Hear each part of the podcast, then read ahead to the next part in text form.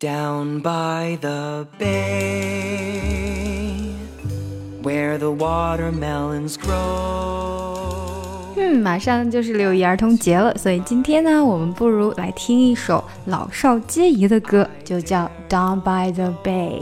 Down by the Bay is a traditional children's song. A famous version was performed by Raffi and appears on his 1976 album Singable Songs for the Very Young. 那这个 Down by the Bay 它是个非常非常古老的，然后传统的一首儿童歌曲。那它非常出名的一个版本呢，就是 Ruffy 在一九七六年的专辑中所推出的。The lyric of the song actually chronicles the childhood of a young boy whose mother suffers from mental disorder. The child fears going home and having to hear the insane musings of his increasingly mentally ill mother, so he prefers to escape down by the bay. 这首歌的歌词呢是在讲一个小男孩，他的妈妈精神上有一些问题，所以呢，他妈妈经常会说一些很奇怪的话，那所以他就很害怕回家听妈妈说那些奇怪的话，然后他就会偷偷的跑 到湖边去，所以就 down by the bay。所以我们在歌词里面才会听到说，Back to my home I dare not go, for if I go, my mother will say， 就是回家呢，我不太敢回，只要一回去，我妈妈就会告诉我说什么什么什么什么。那虽然那些歌词呢，它很 silly，就是傻傻的，但是非常的押韵，所以小孩子唱起来朗朗上口，大家都很喜欢。那这首歌因为非常的 popular，所以它有很多不同的版本。可不管是哪一个版本呢，它都是非常押韵的。就像我们这首歌里面的第一个就是 Did you ever see a cat wearing a hat？第二个呢是 Did you ever see a goat rowing a boat？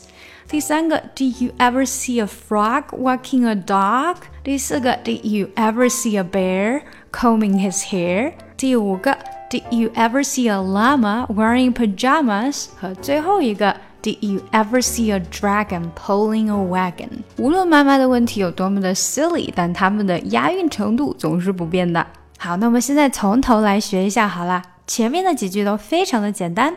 Down by the bay where the watermelons grow. Down by the bay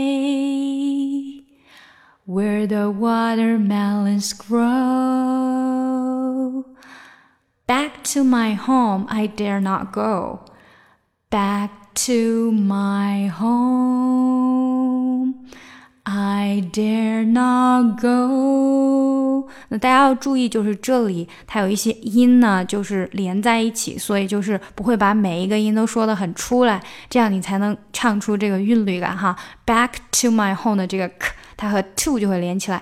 Back to my home，然后 I dare not go，I dare not go 的这个 t 和 go 就连起来，I dare not go。然后 for if I do，for if I do，my mother will say，这些都是全部都出来的，my mother will say。然后接下来，Did you ever see a cat？wearing a hat. Did you ever see a cat wearing a hat？每个字都是出来的， 然后再紧接着回到第一句，Down by the bay，Down by the bay。然后我们这首歌呢，前面的第一段是比较慢的，然后从第二段开始，哎，就加速了，就变成正常的速度了。所以到第二段的时候，我们就要加快。Down by the bay, where the watermelons grow. Back to my home, I dare not go, for if I do, my mother will say, Did you ever see a goat rowing a boat down by the bay？其实前面的都是一样的，只不过加速了而已。我们主要要学习的呢，就是中间的这几句话了。Did you ever see a goat rowing a boat? down by the bay. Did you ever see a goat rowing a boat? 那在下一段呢，也都是一样的，前面都不变，只不过呢，就有一句变了，那就是把 goat rowing a boat 换成了 a frog walking a dog. Did you ever see a frog walking a dog? down by the bay。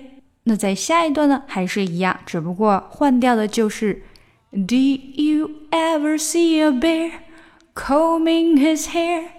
Ever see a bear combing his hair？一个大熊在梳头发。那再下来呢，就是骆驼穿着睡衣。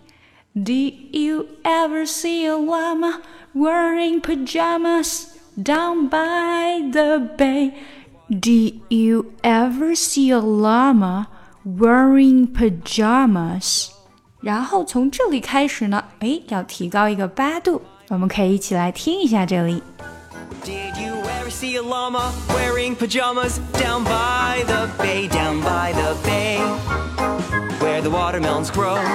嗯，好了，这样就到了最后一段，我们的最后一句就是 Did you ever see a dragon pulling a wagon?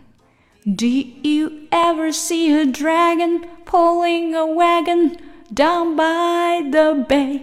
这样子，这首歌就学完啦。小朋友、大朋友们，你们都学会了吗？让我们一起再听一遍吧。By the bay, 喜欢这个节目吗？点赞并订阅，我会更加努力的录音。查看文本，请看节目详情。想要学更多英语内容，请查看我的专辑《听力阅读专项提升》以及口语单词训练营。I do, my mother will say, Did you ever see a cat wearing a hat down by the bay, down by the bay, where the watermelons grow? Back to my home, I dare not go, for if I do, my mother will say, Did you ever see a goat rowing a boat down by the bay, down by the bay, where the watermelons grow? Back to my home, I dare not go, for if I do, my mother will say, Did you ever see a frog walking a dog down by the bay, down by the bay? where the watermelons grow. To my home, I dare not go.